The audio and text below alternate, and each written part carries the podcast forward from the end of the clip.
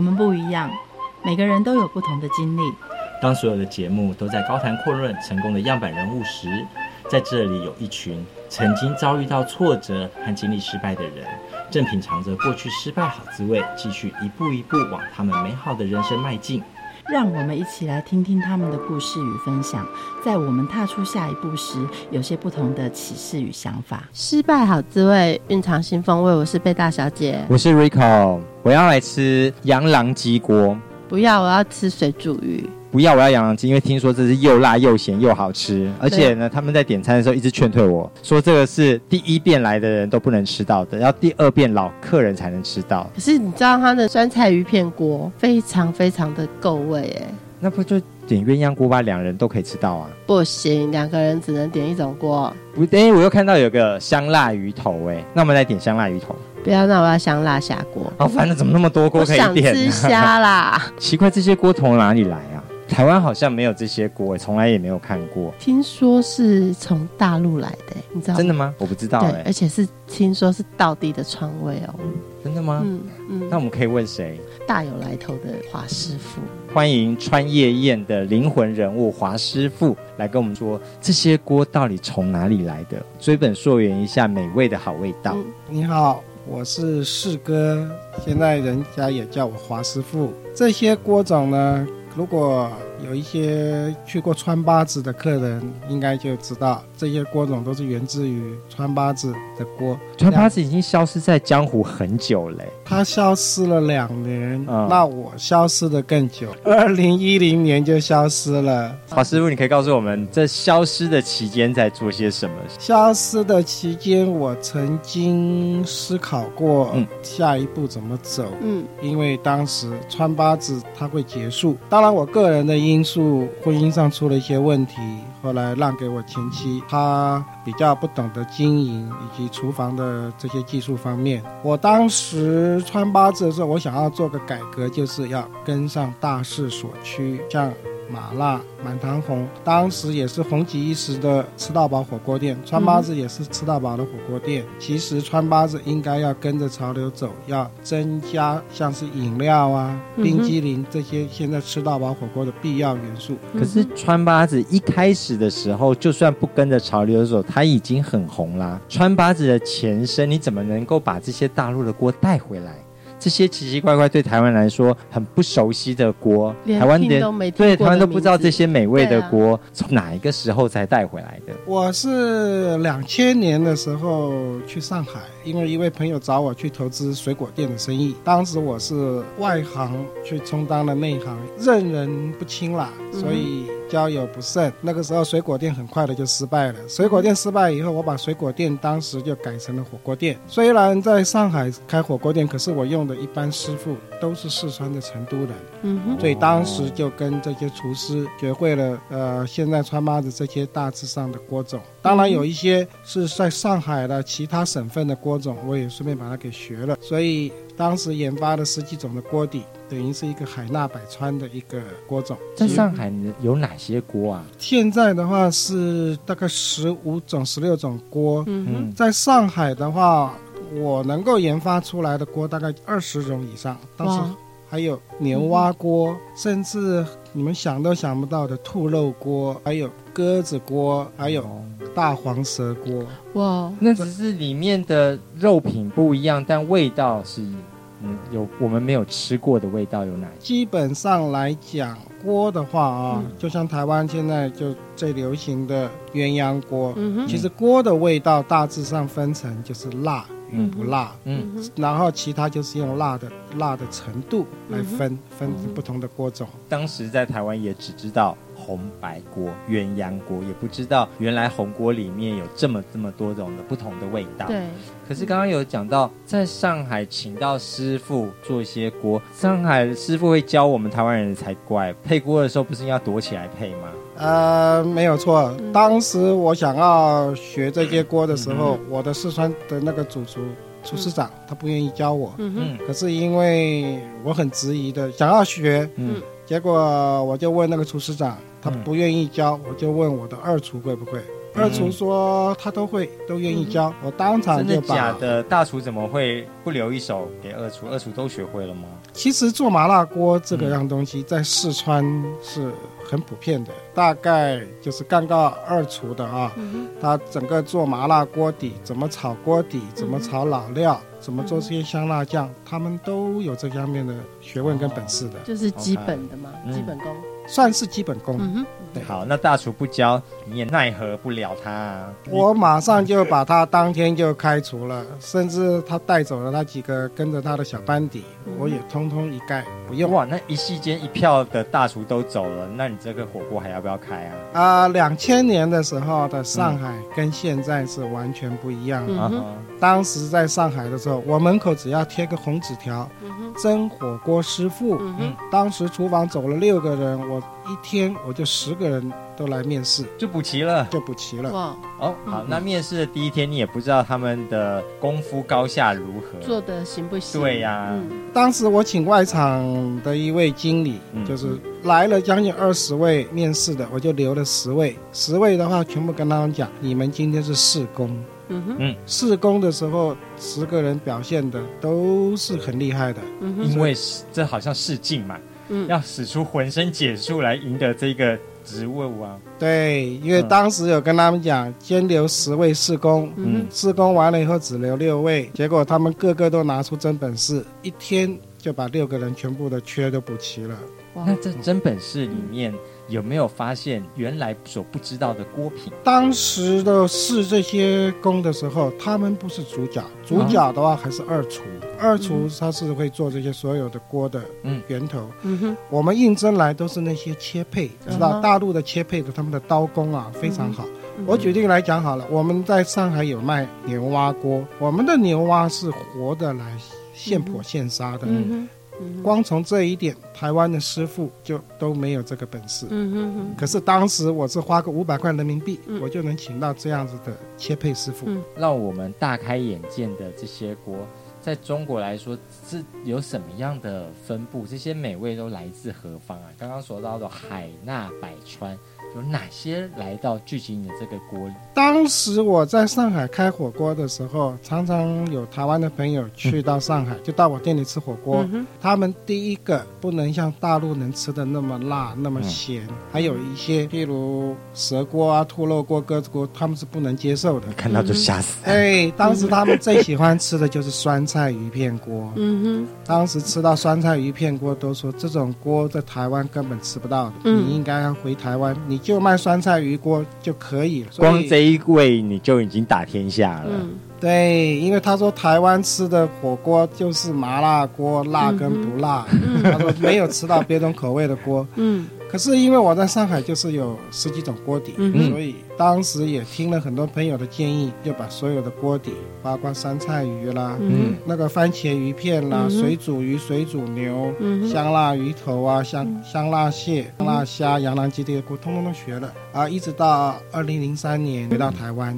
所以在台湾的时候就有这些锅。那时候刚来台湾的时候开了川八子。二零零三年的时候，啊、当时。我记得我回到台湾是三月二十九号。嗯，三月二十九号，当时因为我去大陆已经两年了，好久没回台湾了，又忙过大陆的过年的那那段时间。当我到了浦东机场回来的时候，我们一家四口在 check in 的时候，柜台要我们戴上口罩，我根本不知道发生什么事，不知道发生有大事发生。一直到坐上飞机，看到了台湾的报纸。才知道有 SARS 的流行。当时回到台湾以后，台湾 SARS 已经有病例了。后来隔没多久，四月的时候，上海也发现了 SARS 的病例，那么上海整个就是封锁。封城，出不进，封城。因为当时我的火锅店是在外滩那个和平饭店后面的附近，最热闹的地方。对，那是一个观光景点。嗯、当时 SARS 的时候，上海是外滩不点灯，整个上海跟空城一样。当时也回不去上海了。原来有三四十个员工，也遣散到只剩三个员工在看店，每天做个十几二十个客人，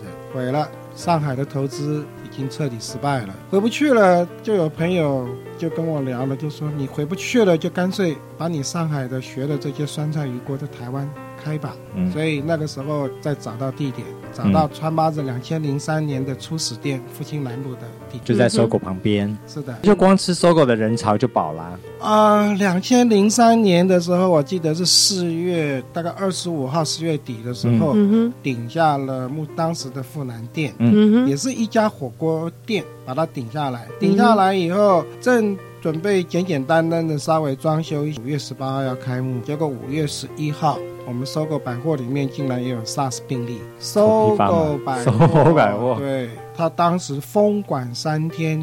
全馆消毒，消毒从来没有看过忠孝东路、复兴北路，大概在晚上八点钟、九点钟以后，嗯是跟半夜一样，空无一人，没有什么车子，嗯偶尔几辆车经过。附近的店家通通都是熄灯的。哎，这开店不是要看时辰、看方位吗？那时候都没看吗？啊、当时看的话，开幕就是看的，就是那个农民历上面。五月十八号是个吉日开幕，可是当时五定了五月十八号开幕，因为 SARS 五月十一号就是冷 SARS，看到真的是心灰意冷，不知道这要拖到什么时候。哦，农民历上没有写说会来 SARS 啊。嗯，农民历上没有知道。后来还好，呃，嗯五月十一、十二、十三，搜狗封馆三天，嗯然后十四号搜狗它恢复营业的时候，嗯，他做了很多的 promo 跟宣传。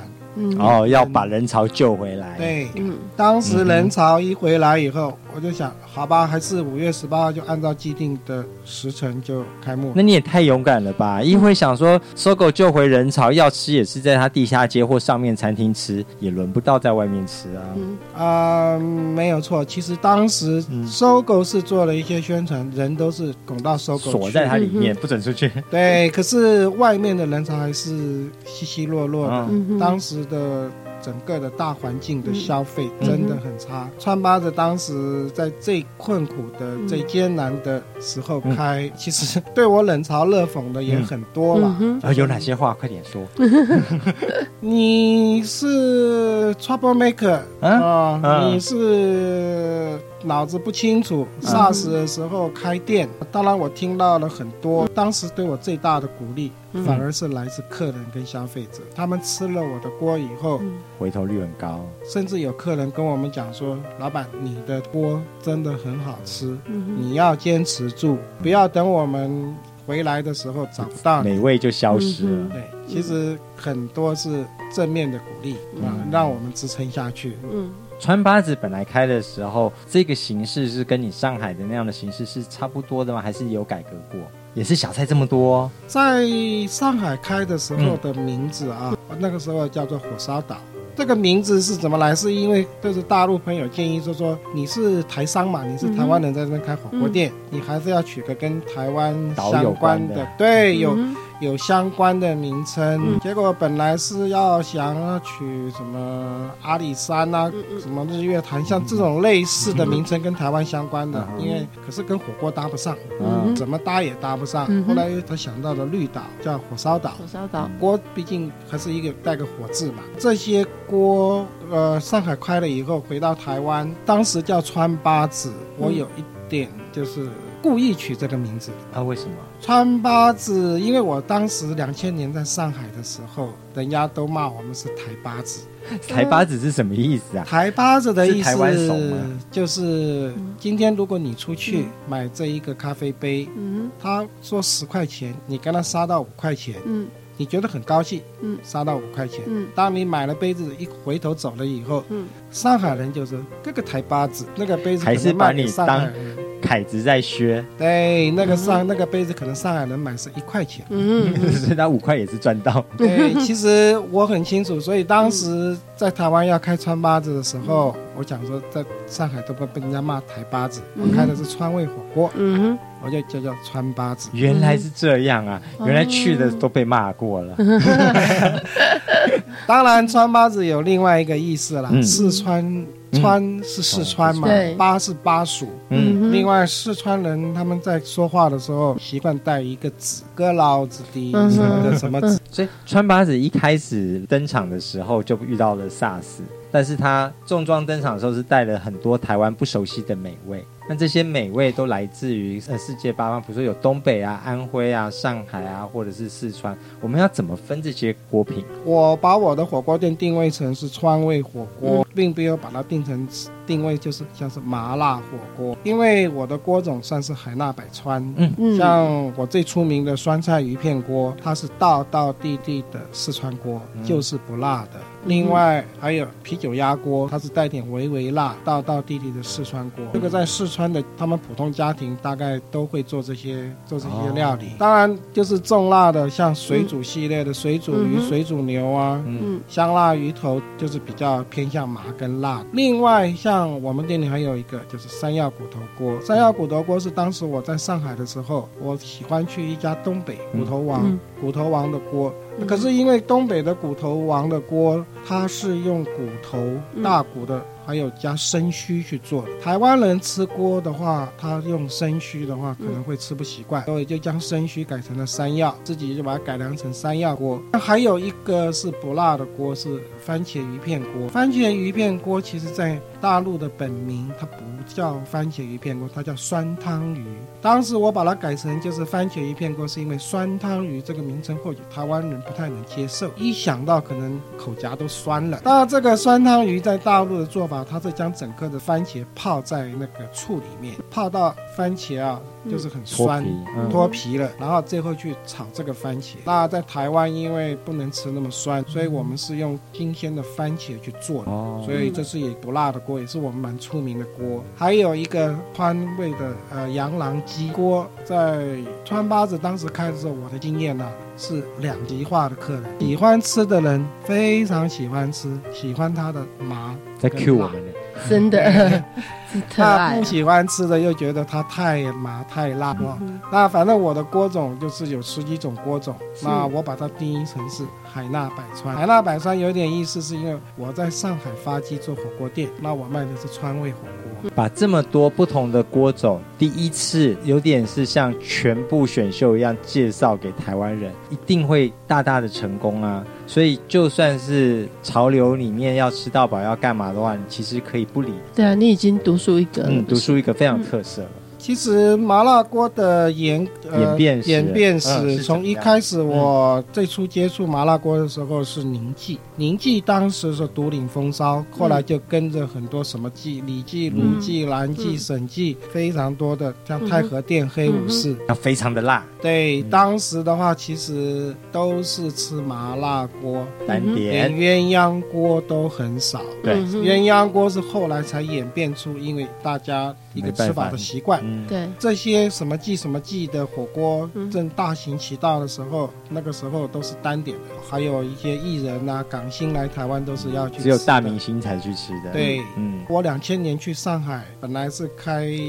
水果店嘛，后来又演变成开火锅店。嗯、对，到了两千零三年回到台湾的时候，我本来脑子里面还是一直就是在什么季什么季的。川八子在二零零三年五月开幕的时候也是单点，单点的当时五月、六月、七月、八月生意并不好，单点的大家也搞不懂你卖的这些锅到底是什么味道，没吃过、嗯、看不懂。那时候就有小菜吗？呃、那时候有，就是大概也是搭配十几种的。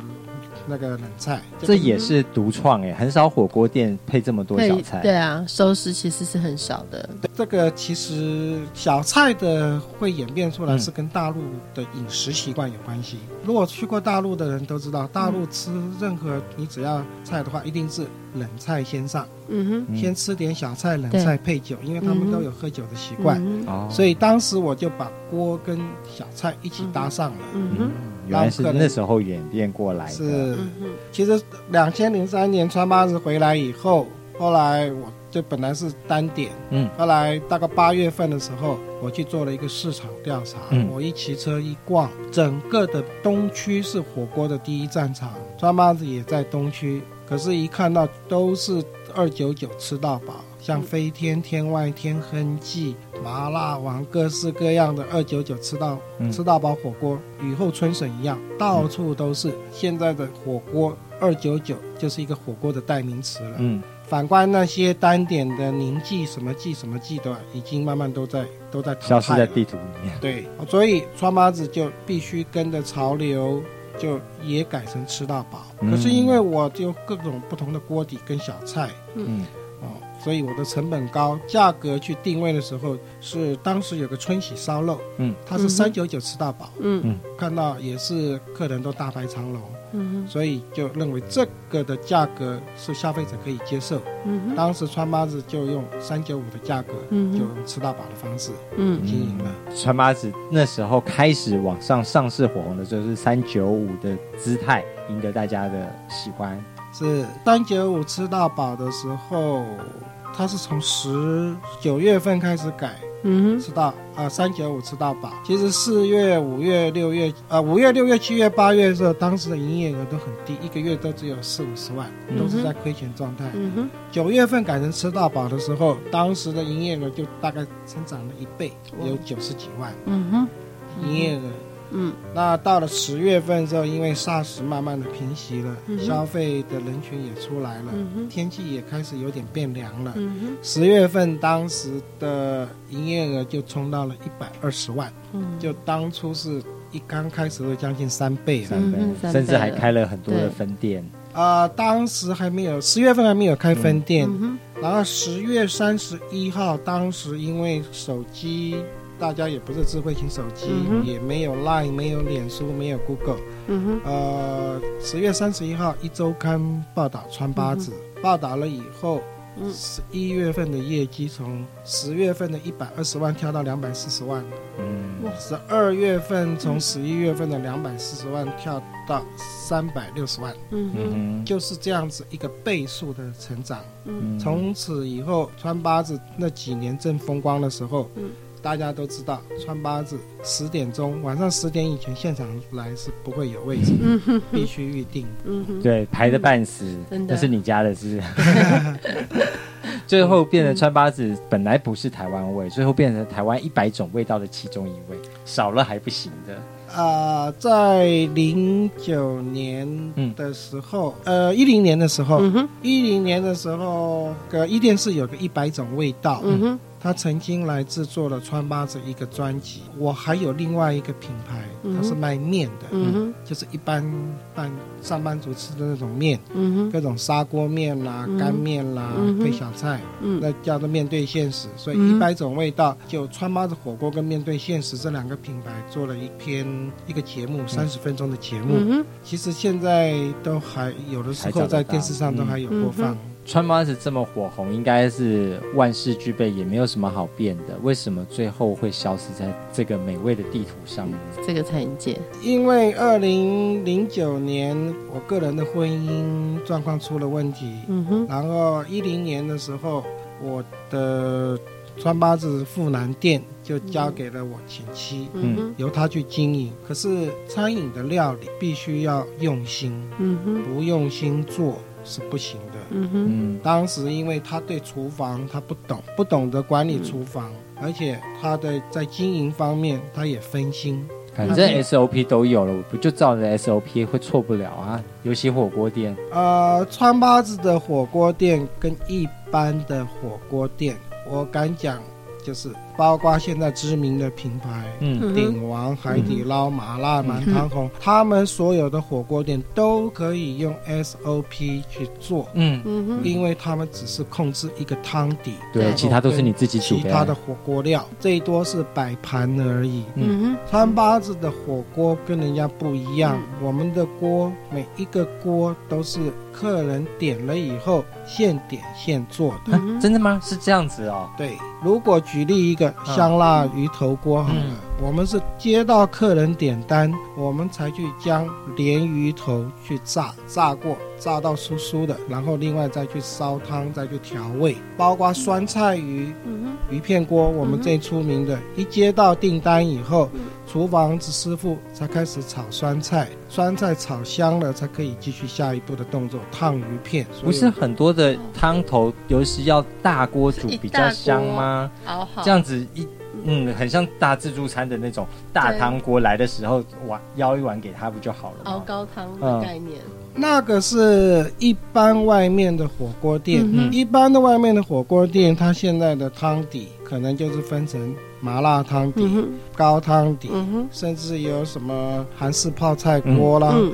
或是东北酸菜锅啦，嗯。这些锅底，它的锅底的这个基底可能就是一个麻辣汤底。一个高汤底，其他如果是加点东北酸菜啦，或者加点韩式泡菜，嗯、这样就端出去了。嗯、对，因为那些锅都是别人的起点，又不是终点，最后煮成什么样，那是各各桌有各桌自己的事啊。对，他就是提供了你的锅底以后，然后你们自己去煮你们的火锅料。对，火锅料也就是都是生鲜的，嗯、也就是食材。嗯哼。可是川八字的锅，嗯、我们也同样的，我们会去用猪骨。嗯，去熬熬成高汤底。嗯哼，我们的麻辣锅也是我们自己自己炒炒料，嗯，炒成麻辣汤，炒成香辣酱，嗯、炒成麻辣的老料。嗯哦，我们的锅如果不辣的锅，嗯就是以这个高汤的锅底，猪骨的锅底为基底，可是要再去加工料理。嗯，辣的锅就是以我们的麻辣汤底。再去加工料理，等于是另外一个像锅又像料理菜肴那样子的，介于中间了。呃，没有错。所以我常常跟客人解释的时候，嗯、我们的锅都是经过料理出来的，嗯，不是只有给你们汤汤水水、嗯、自己去煮。嗯嗯，那既然是料理，就可以克制化了。有人跟你讲说，我的这个鱼头锅、鱼骨锅里面要更辣、更怎么样，这样也可以做得到。当然可以，嗯，因为因为吃是非常主观的，嗯哼，嗯哼，那那今天这个辣度，一定是一个人的习惯可以调整。嗯、像我们的最出名的水煮水煮牛，嗯、客人常常来讲说，我想吃，可是我不要那么辣，这么麻，嗯、我们都可以帮你做调整的。哦、嗯，甚至曾经有一个客人就说，我好喜欢你们水煮牛，可是我朋友不吃牛，不。对，他说不吃牛，水煮猪哦，这样也可以哦。啊、呃，我真的帮他做水煮猪。哇，哦，这样子也可以，对，真的完全克制哎。对，甚至我们的那个麻辣汤底，嗯、因为是有加牛油去熬的，嗯哼，我连那个汤底我都另外去帮他特制。可是这是一个很特殊的一个了，对，对，因为你不吃牛，给我煮，给我点水煮鱼就好了嘛，啰嗦。对，因为我们有十五种锅底嘛，十五种锅底其实不吃牛，现在不吃牛的客人是很多，因为当时会答应这么做，是因为那是一位老太太，嗯。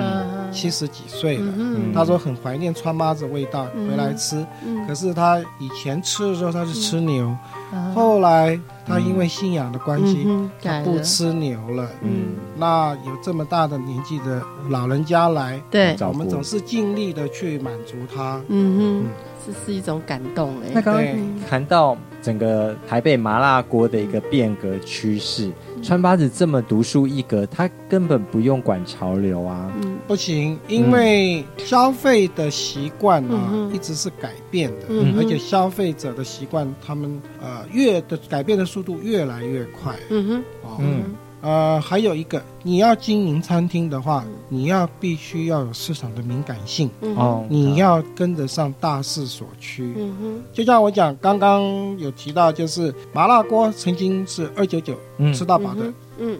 天下，嗯，当时的时候，所有的麻辣锅都是二九九，就是一个代名词。对，二零零六年，麻辣出来，他打的也是吃到饱。嗯，他的定价三九九，可是他给了哈根达斯冰淇淋。嗯哼，他是全台湾第一家给哈根达斯冰淇淋的。嗯哼，这一个举动又颠覆了所有的火锅店。那个时候的客人就是认为，我吃个两球三球哈根达斯，我就够本钱了。对。当然，川八子那个时候也有客人跟我们反映，嗯哼，可是我们到底是吃过还是吃冰淇淋啊？这些孩子，呃，因为哈根达斯其实是一个当时价格非常昂贵的一个品牌。顶端的冰淇淋，它有它的知名度，对。它的吸引力啦。嗯，川麻子那时候当然也有受一点影响，可是影响不大。嗯哼，可能影响不大，原因是因为当时麻辣也只有一间店。嗯，后来当当又又有拓拓点，当时。我做的市场分析是，麻辣它当时这样子的吃法，直接达到的是其他的品牌的火锅店，嗯哼，天外天呐，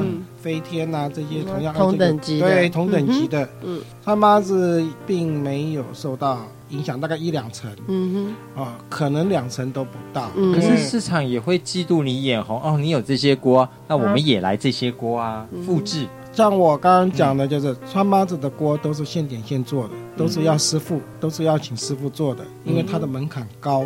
哦，一般开火锅店的人，为什么台湾这么多火锅店，这么这么爱开火锅店，到处都是大街小巷，不管大火锅小火锅，我们爱吃锅啊，除了爱吃锅以外，嗯。因为经营者他也认为火锅门槛低，嗯，嗯。甚至现在的很多的火锅店都是直接去买的进口的汤底，嗯，麻辣汤底，直接。中央厨房的汤底，对哦，直接按照加汤的比例嗯直接就出去了，嗯哼，门槛低，可是川妈子的门槛高，嗯，哦，所以没有被复制，对嗯，他必须要会做这些锅对，而。且你每一锅都现做，然后会要会做这些小菜，小菜。还有一个不能不提的川妈子的麻饼。当时川妈子受到影响的时候影响不大，一直到二零零八年的时候，嗯。金融海啸，金融海啸的时候影响就比较大一点，因为整个的消费，大家消费能力降低了，消费能力降低了以后，其实影响不大。可是嗯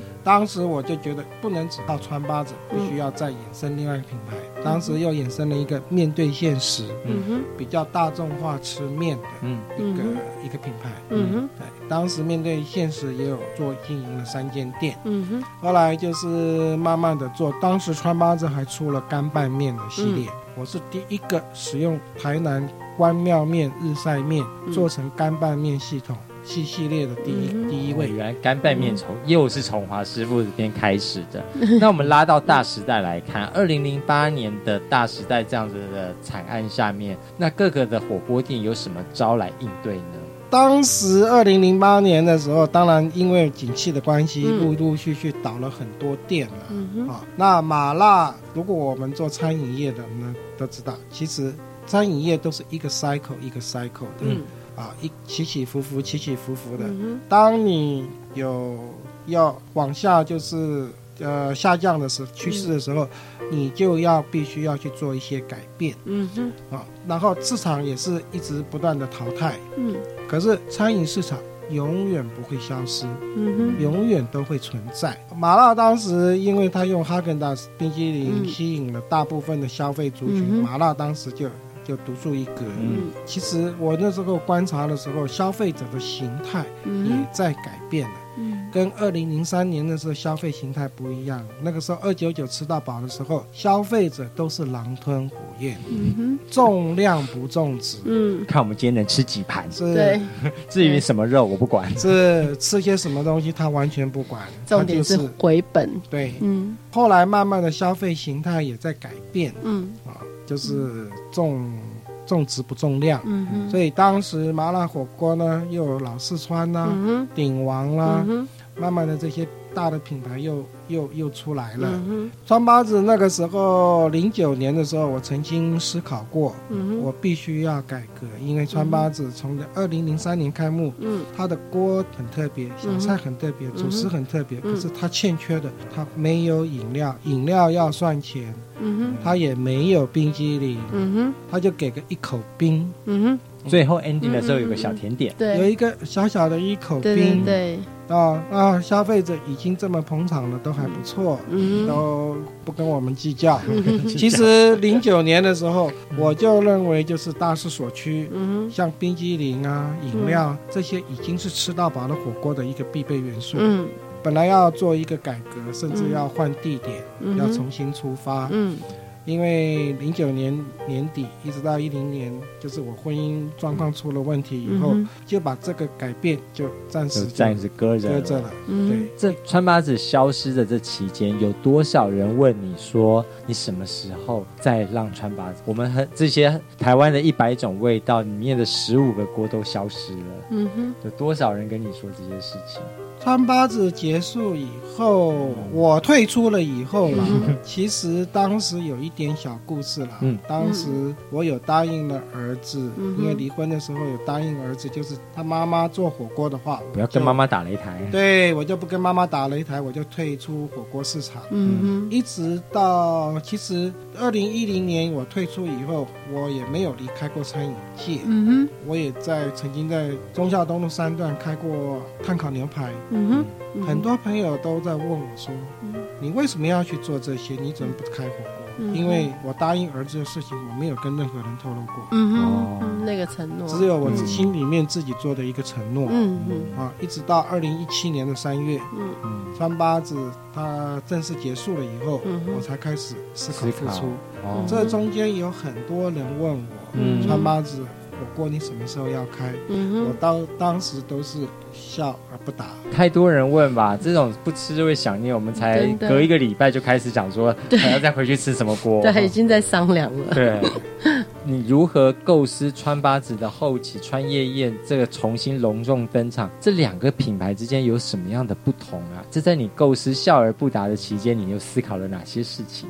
我这一次如果重新出发，我用的是川叶宴。嗯哼，因为川用川叶宴名的出发，是因为川八子有这个专利版权的问题。嗯哼嗯哼，当时的专利版权是我前妻她拥有的。嗯、那我也有跟她商量过，我本来用川八子名字重新复出，嗯，因为她没有答应，嗯、所以有了专利的权的问题，嗯、商标权我无法使用川八子。嗯。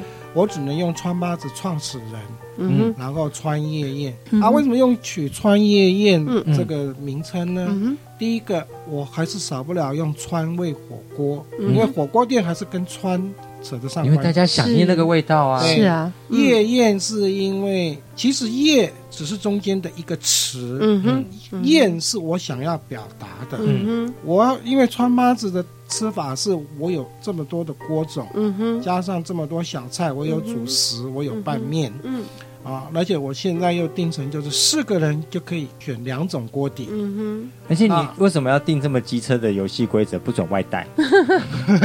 啊，这一点我是真的很坚持，包括过一前一阵子过年的时候，对，很很多人要外带回去当做我坚持年夜菜也不行，对对对，曾经有一桌客人嗯跟我讲了老半天，一定要带我的酸菜鱼片锅，后来我特别帮他做的就是，嗯。我给他我姜好的鱼片，嗯、我是生的酸菜，我把所有的做法配方全部写在一张纸上，我教他怎么做。嗯，我说只有这样我才卖你，你要自己做。嗯、啊？为什么？为什么？因为。我的锅底不是一般那种麻辣锅，就是给你汤。对，汤你热开的，你要煮什么都可以。嗯，我的锅底都是有料的。嗯，包括我举最简单，还是用香辣鱼头锅来讲好了。我这个鱼头，当客人点的时候，我要现炸。对，那个酥酥的，煮了汤才好吃。嗯，如果今天这个鱼头我今天今天炸给你，你明天再去煮来吃，对，这个鱼头不但不好吃，还会发腥。嗯，因为海鲜的东西就是不能隔夜，对，所以我很坚持我的锅怎么样，我都不外。这十五种锅都不出门的，就算你吃不完也都不能外带。为什么？吃不完，像我。我倒希望，如果说客人在不浪费我们的食材的情况之下，如果吃不完，我欢迎他把他的汤底打包回去，我都不会反对。哦，因为我一直保持的，今天是好吃，人家才愿意打包。对呀，不好吃谁愿意打包？吃两口都不吃了。是啊，嗯，好，所以陈爷爷除了有这样子的品牌精神之外，又做了哪些事情来符合现在的潮流呢？现在饮食文化又到底变成什么样的状况啊？现在的餐饮业啊，非常的难经营，所以其实有机会的话，也跟年轻人互相大家分享一下，餐饮业现在大概的周期很短。川叶宴，短到可能你三个月就就已经。我的装潢装潢钱都没回本的三个月。对啊，如果说你的东西没有特色、没有持续性、没有发展性的话，嗯，千万不要去尝试餐饮业。川川叶宴是当然，因为它有穿八字的一个老底。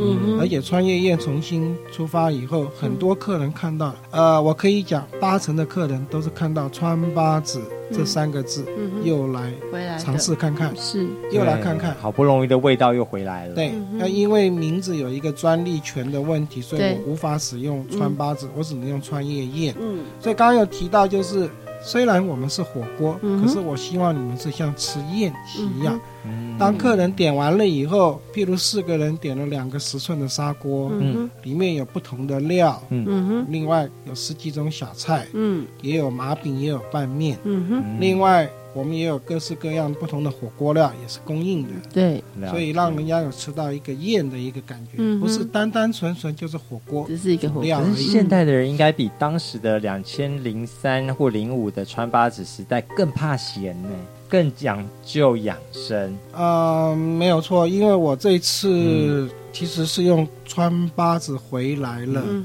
这样子的意思，重新重新出发。对，川妈的老客人回来了，有人曾经说：“哎，你现在的味道比以前川妈子的时候淡了。”嗯哼，你要恢复到以前就是这么强烈的味道。嗯哼，可是大部分的客人给我们的反应都是，现代的人注重养生，嗯哼，不要太辣，不要太麻，不要太油，不要太咸。嗯哼，嗯，所以我们在口味上面，我们比较就是大多数的人的意见，嗯我们稍微做了改良。嗯，但如果你真的要这么辣的话，你还是可以特别的交代的，因为这个是每一锅都是客制化的，嗯，现点现做，现点现做的。嗯当然，您如果要求就是少油少辣、重油重辣，嗯。我们都是可以满足的。嗯。只要您在点的时候告诉帮您点餐的人，我们都能都能帮您做，我们会尽量满足客人的要求。嗯嗯哼，所以我们今天一路的追本溯源，知道原来川八子的好味道是从哪里出来的，嗯也更知道川夜宴的这些重新隆重出场的味道，嗯。是川八子那边的进化版，是进阶版的。嗯，那这从这样的故事里面，可不可以告诉我们，你这样一路走来的失败经典语录是什么？如果讲失败，我两千年去上海做火锅，哇，先做水果店，嗯因为我是外行，去切入了内行的生意，嗯，那就是个失败，嗯。那是注定要失败。嗯哼，当然，后来做火锅店，因为做餐饮是我的本行，嗯哼，我又从做火锅店又开始慢慢的又走走回来。嗯如果川八字因为结束不是从我手上结束的，嗯哼，我一零年我就退出了。嗯川八字最后的失败的原因归咎在还是外行哦。呃，他还是外行他不懂得好好的经营管理，嗯哼，尤其是厨房。嗯。餐饮最重最重要的厨房，厨房是心脏，是命脉，嗯所以还是对餐饮业有兴趣的嗯。朋友，嗯哼，你们如果不懂得自己做，没有经验，嗯哼，没有经历过整个的餐饮的洗礼的话，嗯哼，千万不要随便尝试，千万不要随便尝试，因为一试 就是注定失败。像我这么有经验，做了三十几年餐饮业的，我都是在失败中寻找经验的。你为什么不怕你自己在餐饮界这么跌跌撞撞，每一个都跌得很惨？你为什么还是不怕，还要继续在餐饮界？这个是跟我的个性有关系。嗯我常常讲是从哪里跌倒，从哪里爬起来，啊。嗯可是这个话是自欺欺人的话。我已今年六十二岁了，我已经没有其他的经历，我也没有其他的经验做什么。嗯哼，我对餐饮业就是已经投入了这么久，那经验最丰富的还是做餐饮业，嗯我只能义无反顾的继续做。你在餐饮界应该算是一身武艺的大侠，然后再重新做这穿越宴里面，这个会跟一般的小毛头刚出来说啊要打江湖所不一样。你放了什么样的巧思在这穿越宴？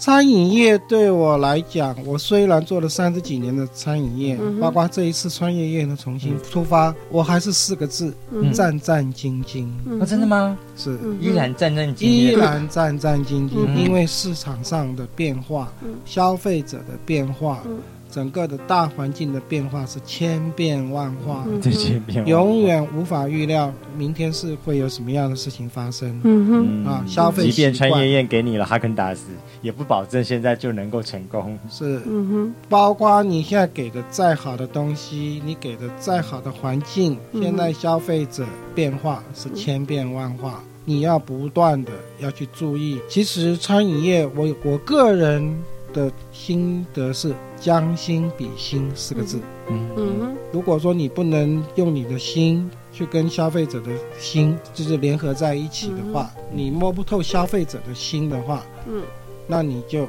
注定也是要失败的。其实我们从这些故事知道，有两件事：一是战战兢兢，以及将心比心。不管在任何的产业，其实这都是现在的大环境所的变化，都是每一个产业所非常害怕所面对，或者是要有很多的本领去更快速的面对的。嗯哼，那从这些知道，如果你还是想念川八子的那些好味道，请来到川夜宴，他会给你一个重新不一样的感受。嗯哼，谢谢华师傅，谢谢谢，一起来听郑中基的英雄梦，我们下次见，拜拜。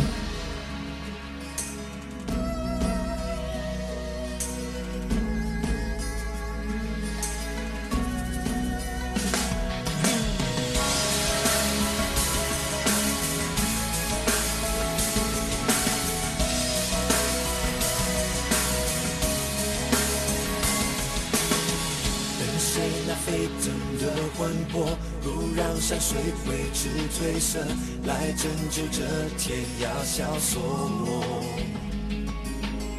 是谁恩怨情仇烟火，心上牵挂不下抖落，只为世事杀出传说。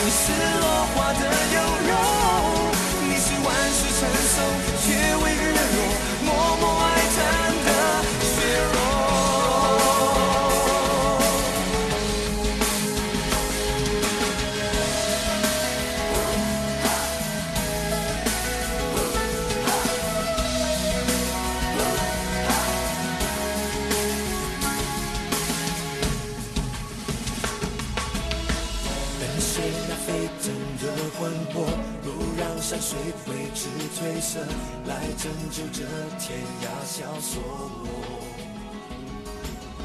是谁恩怨情仇烟火心上牵挂无暇抖落只为世事杀出